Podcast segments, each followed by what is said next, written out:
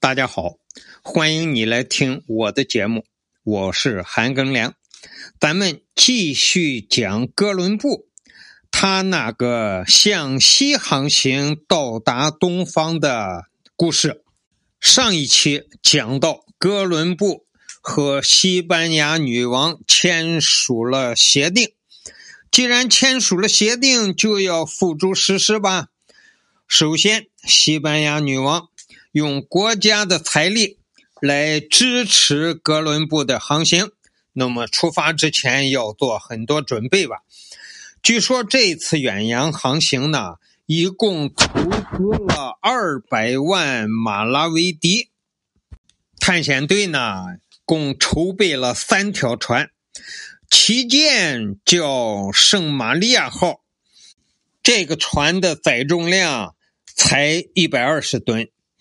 有三维四角帆作为动力，另外两艘呢是平塔号和尼尼亚号，载重量都是六十吨。船上配备的有各种火炮、长枪、弹药、箭矢，船上备足了食品啊、淡水、酒。药品、灯具、燃料、帆、呃缆索等等的航行用品、生活用品。探险队啊，还带上了许多玻璃珠、小镜子、花帽子、铜铃、衬衫、针线、装饰针、花布、小刀、眼镜、石球、铅球等等百货，用于和东方的人交换。哥伦布是舰队司令。探险队的总指挥坐镇旗舰圣玛利亚号，旗舰的船长叫德拉科萨。这个马丁平松呢是平塔号船长，他的弟弟维森特平松是尼尼亚号的船长。探险队的人员里面呢有翻译、医生。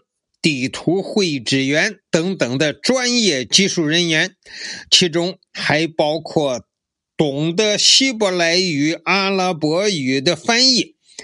船队啊，除了哥伦布之外，还有四个西欧人，还有三个从监狱里提出来的囚犯，以便派去执行最危险的事就这样。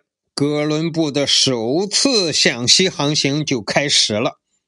我看到资料里说还要准备三个从监狱里头提出来的囚犯。哎呀，我觉着是太佩服他们了，他们真是想的周到啊！遇到最危险的事派谁去啊？囚犯嘛。反正是他们，就比如说是死囚犯，那就更好了。你干这个事儿就让你活。你要是能完成这次航行，把最危险的事情都干了，回来就能这释放你。要是这些执行最危险任务的时候死了，死了就死了吧。以前啊我看别的小说，什么时候啊，也看过这样的桥段。其实那些囚犯也是愿意这样的，要不然他们就是死刑犯。到了过几个月，到了他们执行死刑任务的时候，就要上死杀死他们了。这个样呢，他还有活的希望。